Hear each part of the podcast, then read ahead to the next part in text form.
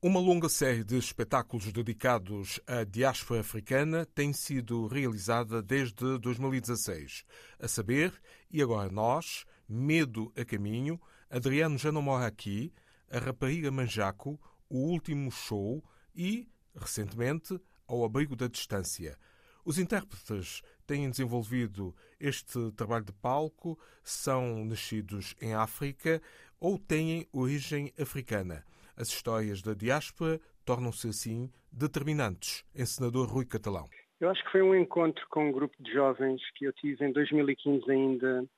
Eu fiz uma série de workshops uh, em 2015 com, em vários sítios do país, nomeadamente na, naquilo que se chama área metropolitana de Lisboa e depois ali regiões adjacentes, digamos assim e fiz muitos workshops e, e, trabalhei, portanto, com muitos jovens em idades diferentes, alguns entre os 12, 13, 14, até chegar até aos jovens adultos, digamos assim. E eu, no Val da Amoreira, foi um dos sítios onde dei um workshop e conheci um grupo de pessoas que eu achei muito interessante e no final desse workshop convidei-os para fazer um espetáculo com eles. Na altura eram só três pessoas, era o Adriano Diouf, a Jéssica Ribeiro e a Vânia Lopes. Curiosamente, todos eles já fora do país. Uh, ou seja, a diáspora africana não é mesmo, não é só uma expressão, digamos que agradável ou bonita ou, ou formal para descrever o meu trabalho, é? Ou seja, são pessoas que ou nasceram em África ou são descendentes de famílias africanas, mas uh, digamos que a história delas não parou em Portugal, portanto continua. O Adriano, por exemplo, e a Jéssica estão na Inglaterra, a Vânia já está há uns anos em França.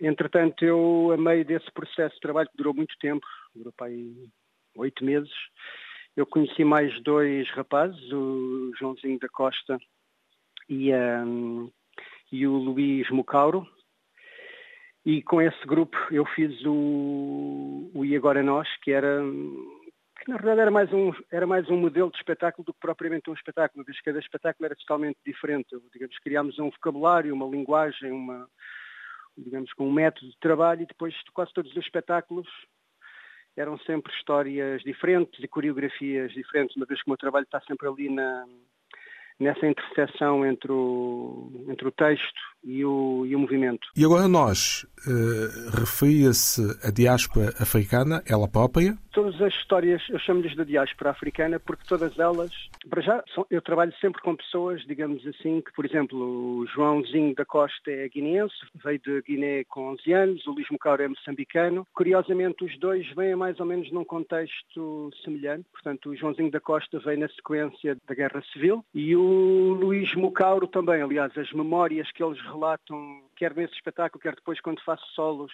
quando eu fiz solos com eles, eles relatam esse, portanto, os últimos, os últimos tempos que eles tiveram a viver nos seus países. Portanto, a história da diáspora faz sempre parte destas histórias porque eu procuro centrar-me em histórias pessoais, ou seja, em histórias amorosas, de engates, de amizades, de relações de trabalho, Uh, histórias também muito relacionadas com a família. A família é sempre estrutural na, nas histórias que nós desenvolvemos. E, portanto, e depois mais indiretamente a própria história do país, não é? Ou, ou, ou a cultura da sociedade também vem, vem ao de cima. Uh, portanto, são todos esses ingredientes que me levam a chamar às minhas peças em conjunto Histórias da Diáspora Africana. E Medo a Caminho é um exemplo disso. Quem teve medo foi o Luís Mucauro? O Medo a Caminho parte de um exercício que eu fiz com o Luís Mucauro. O Luís Mucauro foi o último intérprete que eu convidei para o projeto E Agora Nós. Foi numa altura que eu já tinha fechado o grupo de trabalho, portanto já não tinha mais dinheiro para pagar a mais ninguém, só que o Luís Mucauro, tendo em conta o modelo de trabalho ser muito aberto, ele, ele era amigo do, do, do, dos restantes participantes e vinha sempre participava em alguns ensaios, vinha sempre aos espetáculos, até que eu, eu gostava muito do, da forma como ele se envolvia e como aquele grupo se formou a si mesmo, não é? Ou seja, eu escolhi, digamos que eu escolhi hum, aqueles elementos e depois o grupo escolheu a si mesmo aquele quinto elemento. Então, em forma de gratidão pelo, pelo período inicial em que ele, digamos que trabalhou sem ser convidado, eu, eu convidei-o para fazer um solo e a primeira pergunta que lhe fiz no, dia, no primeiro dia de trabalho foi qual, qual tinha sido a pessoa de quem ele tinha tido mais medo em toda a vida dele.